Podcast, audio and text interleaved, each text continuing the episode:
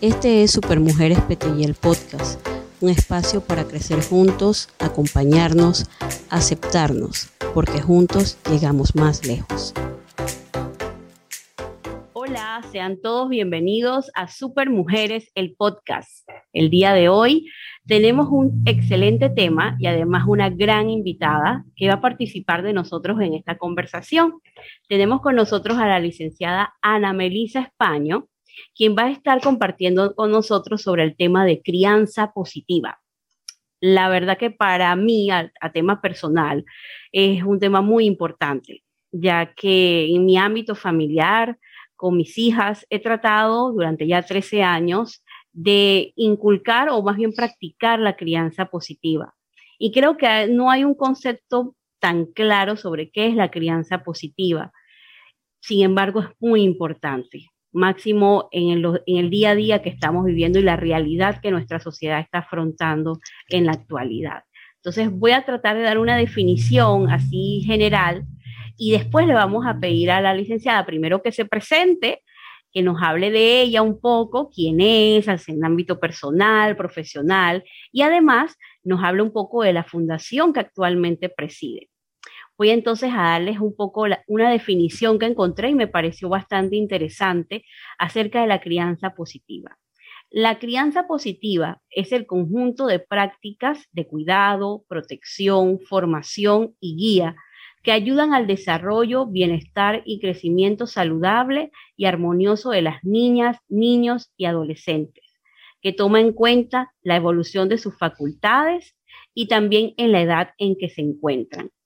La verdad que suena como complicado, pero creo que el, que el centro, el eje es criar, pero sin descuidar eh, el bienestar del niño. Podemos corregir, pero sin descuidar la esencia de ese menor que está en nuestras manos para ser guiado por un camino, digámosle, correcto en esta vida y desarrollarse de mejor manera. Ahora sí, licenciada, por favor, preséntese, díganos quién es, a qué se dedica y háblenos un poco acerca de su fundación. Muchísimas gracias, Idania, y a Supermujeres PTY por esta hermosa invitación. Yo encantada de poder participar y, compartir experiencias y compartir pues conocimientos y hacer docencia en un tema tan bello como es la crianza positiva. Bueno, mi nombre es Ana Melisa Español, yo soy abogada de familia, tengo ya más de 21 años ejerciendo el, el derecho de familia y orientación familiar, soy mediadora también y estoy incursionando en este país lo que es las prácticas colaborativas, que es una nueva forma de resolver alternamente los conflictos. Desde hace más de 10 años, pues por vocación personal, eh, me he dedicado a ayudar a la Fundación Ofrece un Hogar. La Fundación Ofrece un Hogar es una, ONG, una organización sin fines de lucro, eh, fundada hace ya más de 29 años, que brinda protección especial a niños, niñas y adolescentes eh, a través de dos programas en la ciudad de Panamá y un programa en la ciudad de Santiago, Veraguas.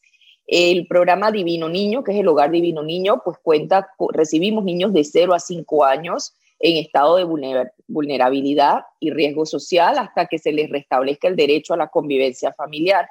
Y tenemos el Hogar María Guadalupe, que recibe eh, adolescentes embarazadas en riesgo social.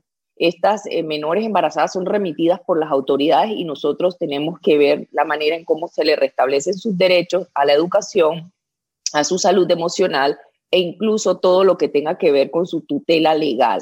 Es un trabajo arduo pero hermoso porque pues si bien es cierto, también nosotros tenemos que implementar en nuestros hogares lo que es la crianza, una crianza, una formación positiva desde el ámbito de eh, la vulnerabilidad y riesgo social. Es una labor que me encanta, lo hago con, mucho, con mucha pasión y a la vez también pues estoy casada ya hace más de 24 años y tengo cuatro hijos que sí, tengo cuatro hijos, así que aquí podemos hablar de, mucho uh, de lo que es crianza, ya todos adolescentes, el mayor tiene 22 años y mi chiquitica tiene 15, así que pues eh, eh, tengo la bendición de poder combinar todas mis vivencias, experiencias e, integrarlos en el ámbito familiar, laboral y en esta vocación eh, social que estoy ahora ejerciendo como presidenta de la Fundación Ofrece un Hogar. Wow, ante todo, felicidades por, por esa participación tan activa en una fundación que lleva a cabo una labor tan bonita. Y, y en vista de que tiene la experiencia personal y también profesional, ayúdenos entonces a conocer un poco sobre qué es para usted la crianza positiva. Mira, la crianza es formar, es eh, moldear, es yo, yo, yo te lo puedo, te lo puedo transmitir como eh, algo tan sencillo como cuando uno tiene a cargo algo tan importante que, que tiene que dar un, un, reflejo, un producto, una, un resultado, mejor dicho, el día de mañana. Asimismo es la gran labor que tenemos los padres al recibir a nuestros hijos para criarlos, moldearlos y el día de mañana hacerlos adultos empáticos, adultos que aporten a la sociedad. Entonces, la crianza conlleva un conjunto de, situaciones en la cual tú tienes que ver cómo, como padres, eh, tú incides en el desarrollo, porque no todo, no todo lo de los padres, tiene que ver también mucho con la parte del, niño o la niña y el adolescente, pero cómo tú ayudas eh, y, te involucras en la formación y el desarrollo de esa persona. La crianza, eh, efectivamente, es más que un derecho, es una responsabilidad y sobre todo entender que nuestros hijos no son nuestros, como ese apego que una veces piensa, es que son mis hijos y yo, no, no, no. Nosotros tenemos una corresponsabilidad con ellos y ellos también tienen que estar anuentes de sus derechos y de sus obligaciones. Entonces, yo creo que el mayor reto de la crianza, fíjate, el día de hoy es que el tiempo ha cambiado. Antes nosotros vivíamos con modelos de crianzas autoritarios, modelos de crianza represivos, de ese respeto, sí, había mucho respeto, pero era un respeto eh, de, miedo. confianza, del miedo, exactamente. hemos pasado a un modelo que si no tomamos control también se nos puede salir de las manos. ¿no? Entonces, creo que estamos en un momento en que los padres eh, tenemos que aceptar ese desafío de conseguir ese respeto, ¿verdad? Ejercer nuestra autoridad, pero con amor, con confianza y sobre todo con los valores que le vamos enseñando a lo largo de, nuestra convivencia. Sí, me encanta, me encanta su, explicación porque personalmente, como lo dije en un principio, he tratado en el ámbito personal durante 13 años, pues ya ejercer lo que es la crianza positiva. Sin embargo, como socialmente venimos de otros sistemas, sistemas autoritarios, como usted bien decía, es difícil que las personas a nuestro alrededor que no comparten ese pensamiento lo logren entender. Piensan que una crianza positiva es ser permisivo, es no poner límites, es simplemente ser flexibles. Y la verdad, la crianza positiva, como también usted señaló, si bien es cierto, si no lo sabemos manejar, se puede salir de control. Hay que estar claros de que el, la crianza positiva no es que no tiene límites, no es que no existe autoridad.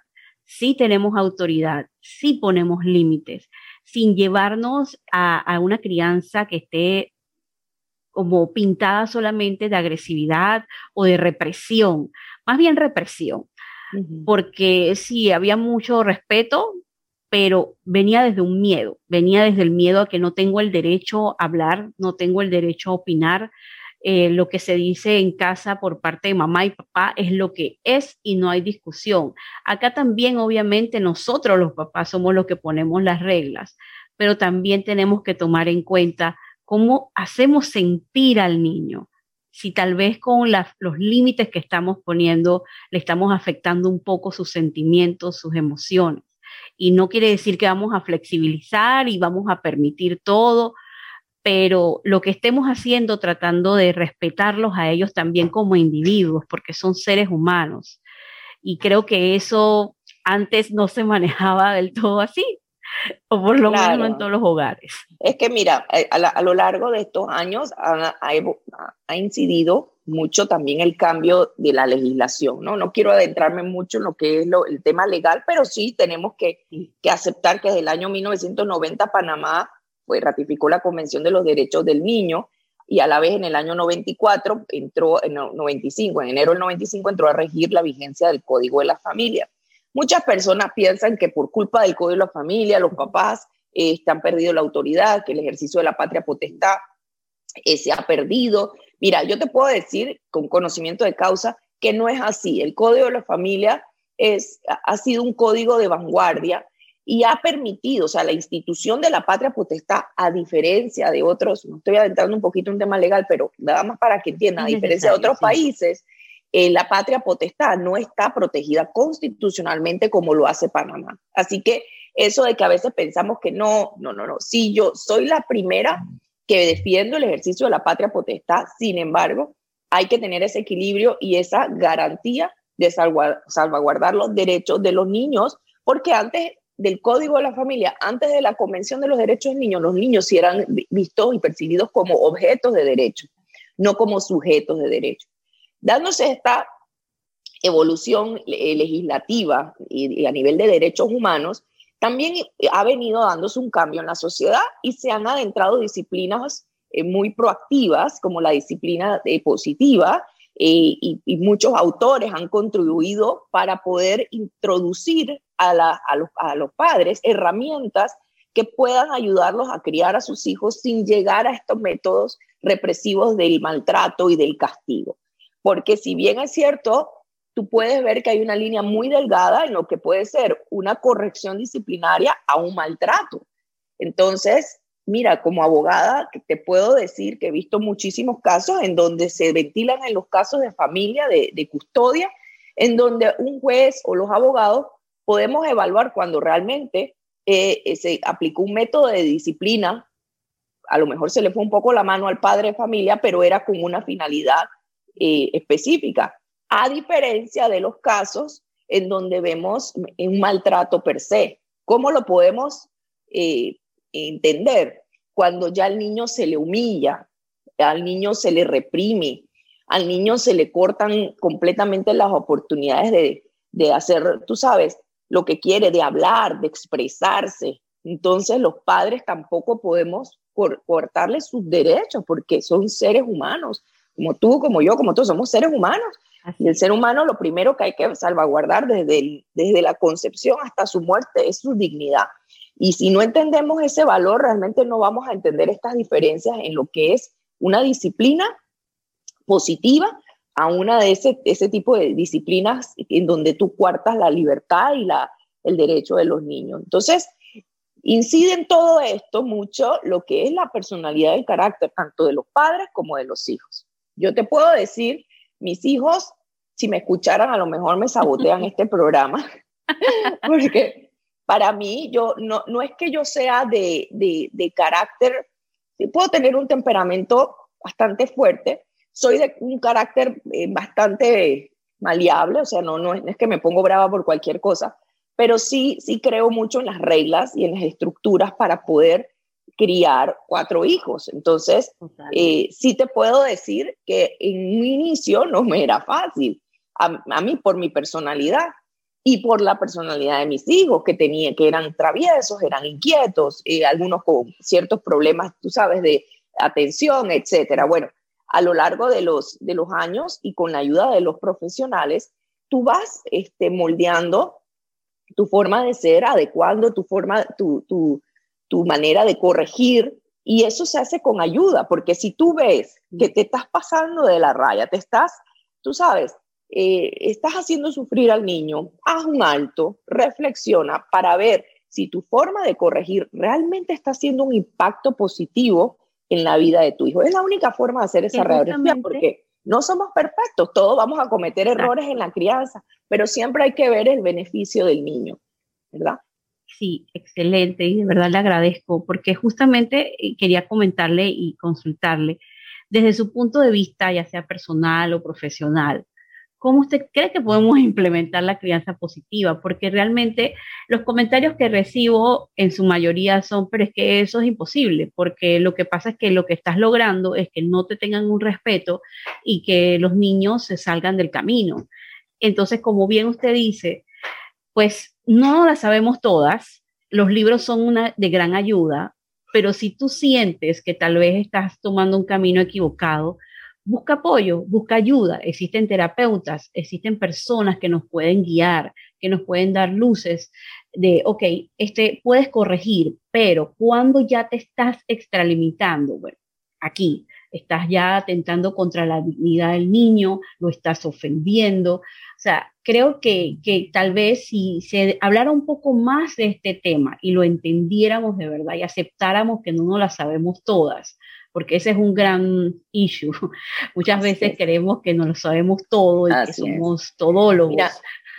la mejor, exacto. Y, los padres no cometemos errores, nuestros hijos también cometen errores y es, de eso se trata. La vida es una eterna corrección y superación de los obstáculos y de las dificultades que tenemos. Yo te voy a poner un ejemplo muy claro y sencillo y pasa más con las niñas, porque yo tengo dos varones y ahora dos adolescentes. La otra vez yo estaba en la cocina un poco, viniendo del trabajo, un poco azarada, estaba en la cocina, mi hija de, de 16, bueno, ya cumplió 17 años, iba a salir y traía un chorcito muy corto. Y lo primero que a mí me vino a la mente fue pegar un grito y decirle, ¿cómo se te ocurre que tú vas a salir con, pero es que te van, te van a asaltar, te van a violar, lo primero que uno le dice, ¿no? Así es. Ella me contestó diciéndome, eh, porque contestan, tampoco es que se quedan calladitos, diciéndome, eh, mamá, me estás diciendo que entonces la culpa es mía si alguien me ataca. y yo le dije, bueno, ahí frené, ¿no? Ahí frené y dije, mira hija, tienes razón. Eh, pero sabes qué, tú tienes que cuidarte también. Y, no es porque, porque te veas mal, te ves muy linda, te ves bella, pero si tú sales hacia la calle o vas a alguna fiesta, te puede ocurrir algo, cuídate. Además que uno tiene que guardar el pudor, uno tiene que guardar el bien vestir, no necesariamente hay que mostrar para ser la más sexy o ser la más, la más bonita. Entonces ya le di la vuelta, ¿no? Y ella lo comprendió. Y está bien, o sea, ya cuando uno ve que la, que la, la confrontación no está dando resultado, uno como padre, que es el que tiene la experiencia, uno tiene que hacer un alto, echar para atrás y decirme, vamos a ver cómo, cómo le llego al corazón, cómo le digo el mensaje por tu bien, hija, por tu bien. Entonces, ya uno cambiar el discurso, porque si me enfrento, que te lo quitas, porque te lo Peor. quitas. Peor. A lo mejor tienes una hija que si a la primera le dice, no, no, no, quítate eso, que se ve muy vulgar, va y se lo quita sin hacerte rollo. Pero de repente no, tienes, por ejemplo, en mi caso tengo dos hijas completamente diferentes, que a una me, una me responde y me reacciona distinto a la otra y tengo que saber cómo llegarle a una a la otra. Y otro consejo que también le doy a los padres es que como uno sabe que está corrigiendo bien, pues o está ejerciendo una crianza positiva en los hijos, es en la reacción de los hijos. Y si es necesario uno reflexionar eh, con ellos, comunicarles con ellos y pedirles incluso hasta perdón cuando le ha herido sus sentimientos, es lo más adecuado porque ellos sabrán y se darán cuenta que uno como padre también es capaz de reconocer que se pasó, que mira, Me, subí de, de, tono, no debía haberte eh, gritado, no te debía haber insultado, no te debía haber hecho esto, perdóname, pero es que me pongo muy nervioso, me pongo muy, o sea, e, eso los hijos lo aprecian y así uno se gana el respeto de sus hijos.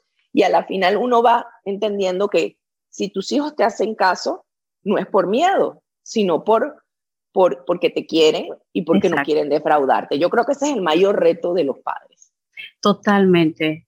Gracias por eso, porque realmente creo que, que hemos, que eso consiste la crianza positiva. Si bien quiero guiarte, si bien quiero orientarte, es por tu bien. No quiero que en ese proceso te sientas humillado, te sientas eh, que estoy coactando tus derechos, ni mucho menos. Yo al contrario quiero conectar contigo, que nos entendamos y que sepas que yo también soy ser humano y que estoy aprendiendo, porque claro, uno a veces idealiza al padre y el, niño tiende a idealizar al padre y dice, mi papá es perfecto, mi papá tiene que saber esto, ¿cómo papá no va a saber esto? No, no lo sabemos todo. Y el pedir perdón, la verdad que la primera vez que leí eso, para mí fue como un shock, porque realmente eso no pasaba. el pedir perdón, que un padre le dijera, hijo, me equivoqué, discúlpame, no quise hacerte daño o hacerte sentir mal. Honestamente, para mí fue todo un shock y, he tratado de siempre implementarlo y reconocer cuando he cometido errores y creo que eso es muy valioso. Usted dice, los niños nos aprecian, aprecian que papá diga, me cometí un error, discúlpame, no fue mi intención que te sintieras mal. Y eso lejos de, de hacernos más débiles, porque creo que esa es la mentalidad. Si pido disculpas y admito que cometí un error, ya no me va a respetar porque me estoy mostrando vulnerable y no estoy representando la autoridad que debo ser. Creo que, que ahí está el concepto equivocado. No es así. Así es, así es. Si el niño entiende, ah, sí. Que, que es por, por, porque te estoy respetando. A ver, no es que no es que le vas a pedir perdón cada vez que uno le corrige al niño, pero cuando uno ve que la situación lo ha afectado, le, le, ha disminuido su autoestima, a lo mejor le has dicho algo que, que, que era donde le dolía, eh, que tú, tú sabes, en esas situaciones hablar con el hijo y de explicarle las razones. Hijo, yo te amo tanto que me da mucho temor que cometas este error. A la final tú eres libre para hacer y deshacer, si es que estamos hablando de adolescentes, ¿no? Tú eres libre para hacer y deshacer, pero al final estas son las consecuencias, te las tengo que advertir. Ellos aprecian y están ávidos de que el padre los oriente. Ellos piensan, uno piensa que no, pero si uno va y uno los escucha, esa vocecita queda allí en el oído cuando el adolescente está en una situación, posible situación de riesgo de alcohol, droga, sexo, lo que sea, esa vocecita del padre va a estar ahí. Y por eso es importante que, se ganen el respeto de, sus hijos, no tenerles miedo, porque ese es otro error que a veces en el extremo de la crianza pensamos que dejarles hacer todo lo que les da la gana es lo, más cool, o porque soy el papá cool, a la mamá amiga, no. No tenerles miedo en decirle, no, no, no estoy ahí un límite. No, no, yo no te puedo dar permiso para esto y esto porque ya, hasta, hasta aquí yo te puedo negociar hasta aquí o hasta acá, pero no esto. Y también escoger sus batallas. Saber que hay batallas con los hijos que uno no, no, ¿por qué te vas a enfrascar en una batalla? Escoge tus batallas. Para mí las más importantes son todo lo que tenga que ver con los valores y los principios. Ya lo demás, que si quieres escuchar tal canción, tal música, bueno, uno orientarlos, pero tú no puedes evitar que escuchen Bad Bunny, tú no puedes evitar que, vean esto o lo otro, pero sí uno los tiene que orientar. Y, saberle, hacerle saber que en la vida hay cosas mejores que, que, por X o Y artistas, si es que le están dando un mal ejemplo. No, yo creo que siempre mostrarle la, la mejor versión y no, no sentirse moralmente que no puede. Mucho, esa es otra cosa que también pasa, fíjate, hay muchos padres que sienten que no tienen la solvencia moral para corregir, corregir a sus hijos. No es que si yo fui un desastre en mi vida, ¿cómo lo voy a hacer ahora? No. Usted pudo haber sido un desastre, esa fue su vida, pero usted bajo sus manos tiene la formación de otra vida. Y justamente esa experiencia te, te, sirve de plataforma porque quizás tus tu, tu vivencias no fueron del todo agradables, te sirven para decir, sabes que sí, yo lo hice, pero por eso me sucedió esto, esto, esto, esto, que no fue lo mejor, y yo no quiero que eso te pase a ti, porque lo pasé, porque lo viví, porque lo sufrí. Te puedo hablar con propiedad. No lo hagas, no lo hagas. Entonces creo que sí, que, que también tenemos que entender que, que, que, somos seres humanos y que estamos en ese rol que Dios nos dio de y tenemos que guiar a este ser humano con todo, con tu luz, con tu sombra, con tus imperfecciones y demás. Entonces tenemos que aceptar eso. Quería consultarle, en, su fundación, solamente a forma general, ¿cuáles son los cuadros familiares que usted siente que tal vez si hubiese existido una crianza un poco más positiva, tal vez no hubiesen llegado a lo que han llegado, por ejemplo, las niñas, a llegar a un estado de embarazo precoz?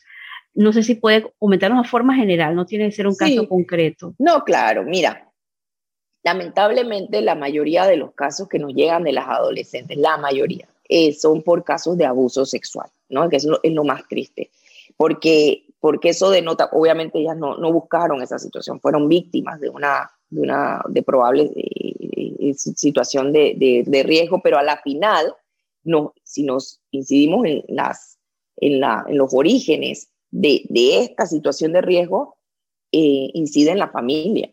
Entonces, ¿qué, ¿qué, quiere decir eso? Por ejemplo, el caso de cualquier niña que ha sido violada o ha sido abusada, ¿dónde está el progenitor que le debió haber brindado protección a esa niña? Entonces, eh, en los casos que no son de eso extremo y que, y vienen de un drama humano pues muy, muy triste, Y en los casos en que pues se le sale de las manos a los padres, mira, yo te voy a decir que sí hay veces que sí se le sale de las manos. Y, lo, he visto padres buenos que tratan de criar a sus hijos, pero se les salen de las manos por completo. Ante esas situaciones, es allí donde el Estado tiene que brindar esa oportunidad de ayudar a esos padres. No es simplemente quitarles al, al, hijo o a la niña y mandarlo a, un albergue, no, esa no es la solución.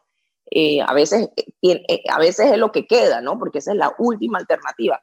Sin embargo, yo sí he visto situaciones en donde a los padres se les da la oportunidad, se les orienta, hay probabilidades de que ese adolescente salga adelante, ¿no? Porque hay que darles a las herramientas.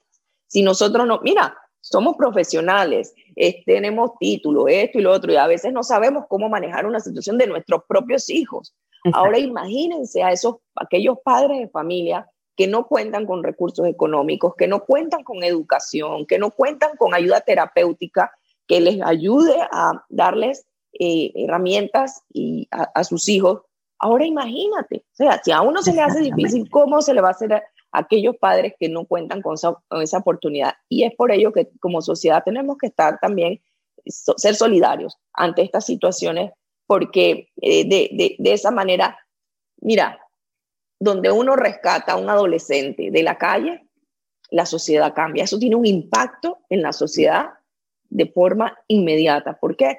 Porque estamos rescatando ese capital humano, ese recurso humano, que el día de mañana puede ser provechoso para nuestro país. O sea que siempre hay que mirar también todo esto con un bien, con el fin del bien común, ¿no? ¿Por qué la crianza positiva en mi familia, a mis hijos, en mi familia? ¿Por qué?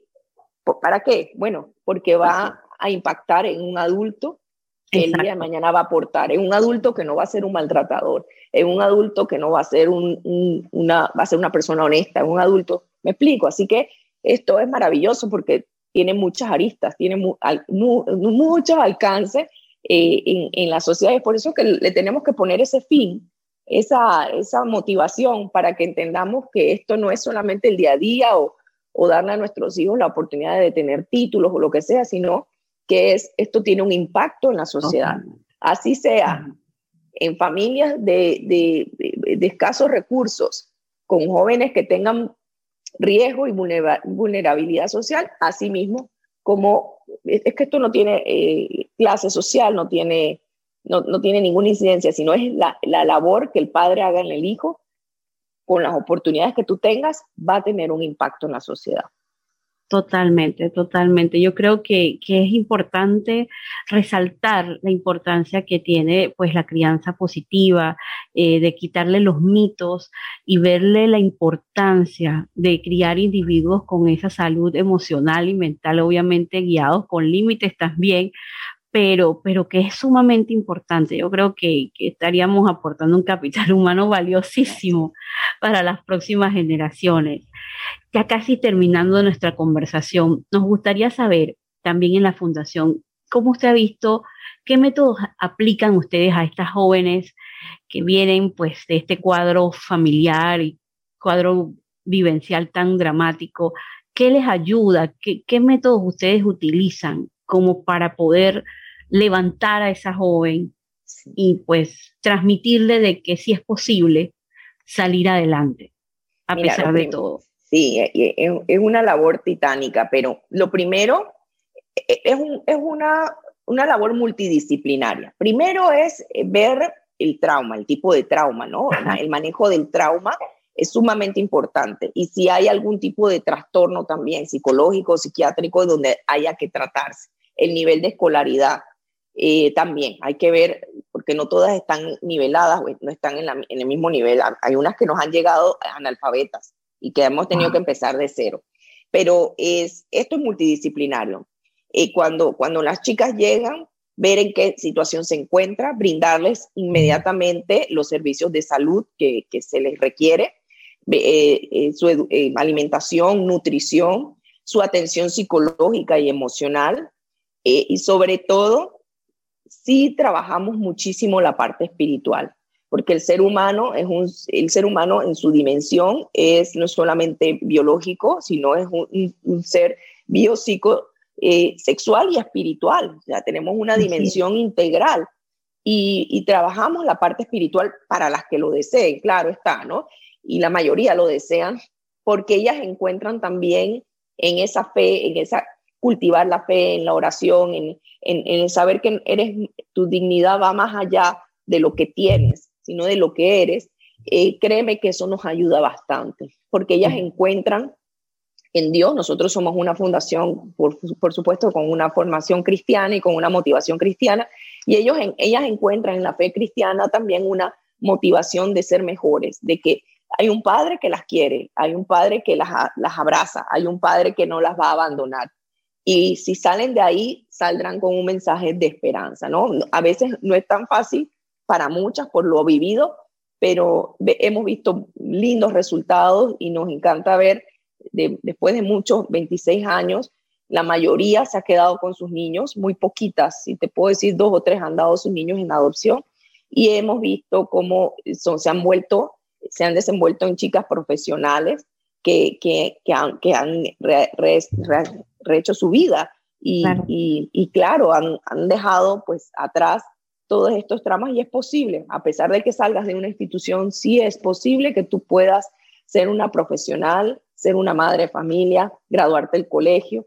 Y bueno, no, no, no hemos tenido el alcance hasta, la, hasta las chicas que han llegado a la universidad, pero de ahora en adelante esperamos tener ese alcance de ver cuáles logran culminar incluso sus estudios universitarios. Y esa, de eso se trata. Nosotros pues ayudarlas, acompañarlas, no, es, no, no hacerles el trabajo, a darle ese acompañamiento hasta que ya se les restablezca su derecho familiar o hasta que ellas ya sean unas adultas responsables.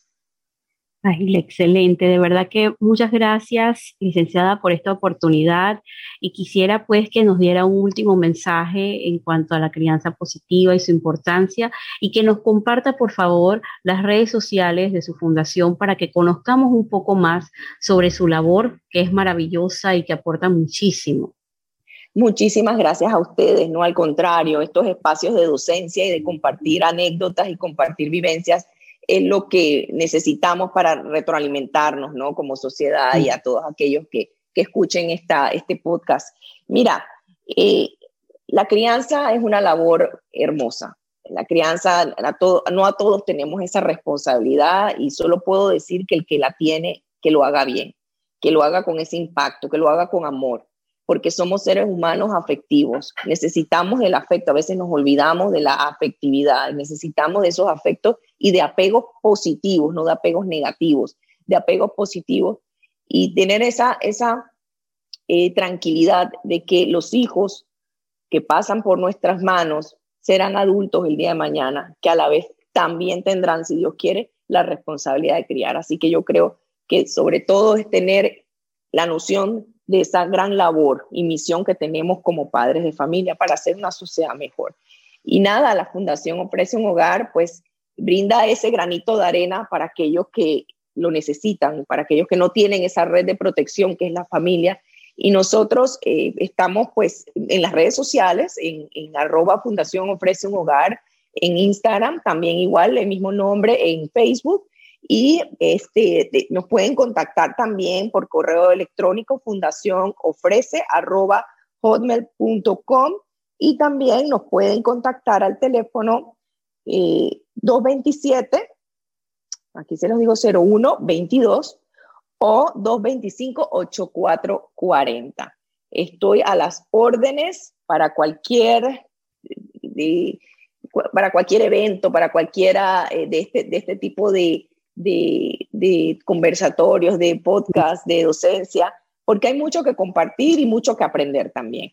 Así que nada, yo estoy feliz y contenta que nos hayamos aliado, nos hayamos contactado con Supermujeres claro y, y dale, Fundación Ofrece un Hogar siempre estará ahí eh, con las puertas abiertas para todos aquellos, aquellos que quieran conocer la labor y participar y hacer voluntariado, porque claro que sí, claro que sí, de verdad que gracias. Y justamente nosotras como fundación, nuestra misión es empoderar a través de la educación integral y creo que aunar esfuerzos con fundaciones como la suya puede impactar muchas vidas. Así que vamos a seguir colaborando y dando a conocer la labor que hacen y trabajando con usted en otros proyectos.